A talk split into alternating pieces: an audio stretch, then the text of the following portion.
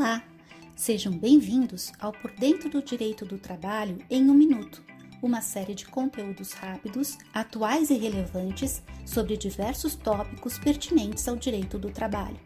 Meu nome é Ana Lúcia, sou sócia do escritório Araújo e Policastro Advogados e hoje vou opinar sobre a lei aplicável ao Anywhere Office.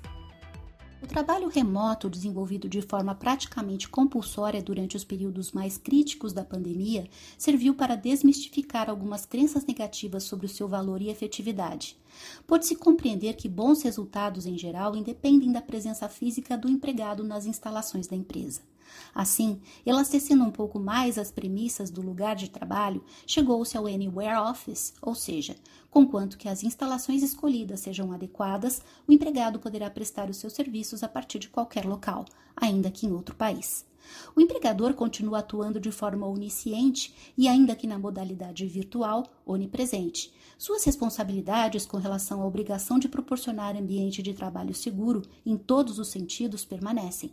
Igualmente, a necessidade de consolidar, via contrato de trabalho, a alteração da modalidade de serviço prestado, assim como de definir eventual pagamento de despesas, também persiste.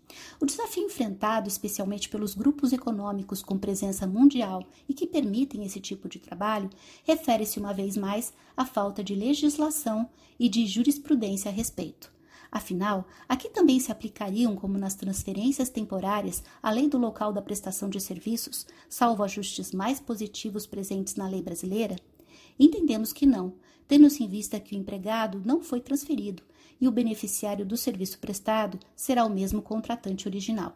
Desse modo, a lei brasileira deverá continuar sendo a aplicada, restando indagações quanto à obrigatoriedade da adoção da lei do local da prestação do serviço, quando mais benéfica.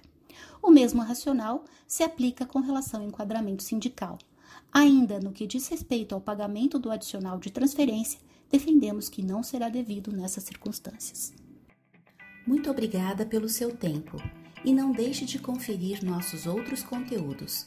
Acesse nosso site www.araújopolicastro.com.br e nos acompanhe nas redes sociais LinkedIn, Facebook e Twitter para conferir outros podcasts da série e para obter mais informações a respeito de assuntos jurídicos relevantes.